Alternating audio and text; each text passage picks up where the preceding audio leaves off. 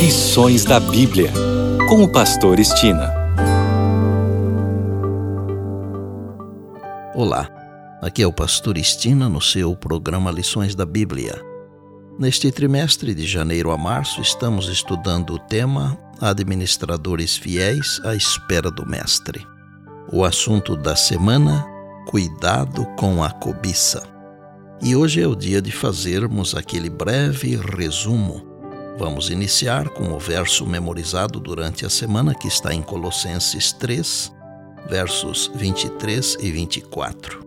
Tende cuidado e guardai-vos de toda e qualquer avareza, porque a vida de um homem não consiste na abundância dos bens que ele possui.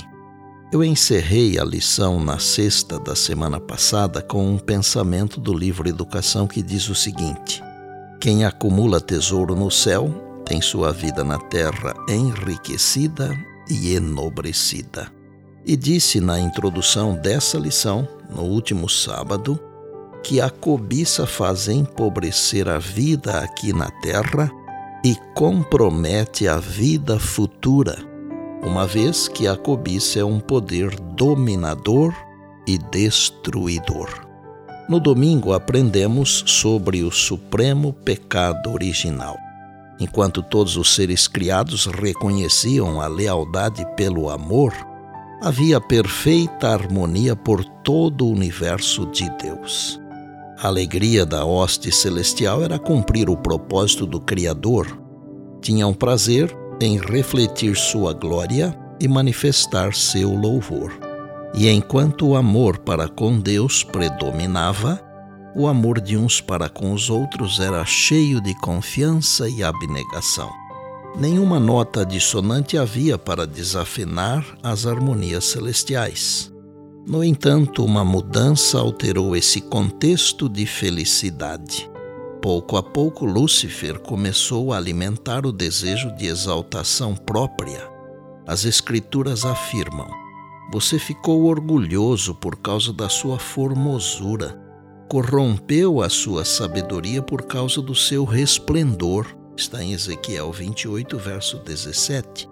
Na segunda-feira, tratando sobre o pecado de Acã, vimos que quando desobedecemos a uma ordem explícita de Deus, não apenas desonramos ao Senhor que nos criou e nos redimiu, como também manchamos o seu santo nome diante dos inimigos.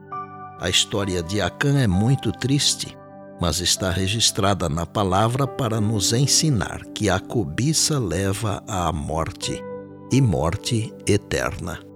Na terça-feira, estudamos sobre o pecado de Judas. Aprendemos que todos temos defeitos de caráter que, se submetidos, podem ser vencidos através do poder de Deus. Mas Judas não foi submisso a Cristo, e o pecado da cobiça que ele poderia ter vencido por meio do poder de Cristo o venceu, com trágicos resultados. Judas tinha qualidades de valor mas havia em seu caráter alguns traços que precisavam ser podados antes que ele pudesse ser salvo. Devia nascer de novo, não da semente corruptível, mas da incorruptível. Sua grande tendência hereditária e cultivada para o mal era a cobiça, e pela prática ela se tornou um hábito que ele introduziu em todos os seus negócios foi-lhe dada toda a oportunidade de receber a Cristo como seu Salvador pessoal. Mas Judas recusou essa dádiva. Na quarta-feira, estudamos sobre o pecado de Ananias e Safira. O casal, movido por um sentimento de cobiça, usou da mentira e por isso foram punidos. No livro Atos dos Apóstolos, página 72, está escrito: Deus aborrece a hipocrisia e a falsidade.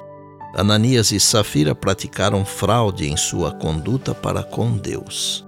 Mentiram ao Espírito Santo e seu pecado foi punido com juízo rápido e severo. E ontem vimos que só podemos vencer a cobiça através da operação do Espírito Santo na vida. Cristo deu seu Espírito como um poder divino para vencer todas as tendências hereditárias e cultivadas para o mal e para gravar seu próprio caráter em sua igreja. É claro que dependemos do poder do Espírito de Deus atuando em nossa vida, pois sem ele não se vence nem mesmo as menores batalhas da vida. Vou enumerar aqui três passos que podem nos ajudar no processo. Primeiro, tome a decisão de servir a Deus, depender dele e fazer parte de sua família, como fez Josué.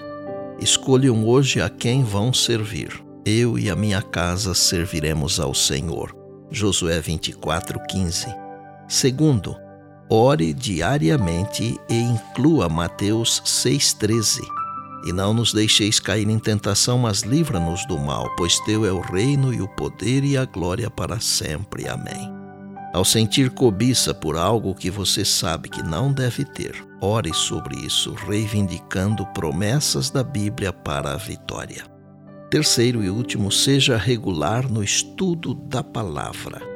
O salmista diz assim: Guardo no coração a tua palavra, para eu não pecar contra ti.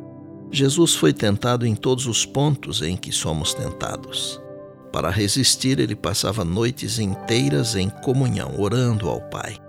Jesus não deixou esta terra sem ter forjado o caminho pelo exemplo e em seguida prometido poder para tornar possível que cada pessoa tivesse uma vida de fé e obediência, para desenvolver um caráter semelhante ao dele. E por bondade, Lembre-se sempre das palavras de Jesus: Passará o céu e a terra, porém as minhas palavras não passarão. Eis que venho sem demora. Bem, amanhã tem mais, se Deus assim nos permitir. E disse Jesus: Examinais as Escrituras, porque julgais ter nelas a vida eterna.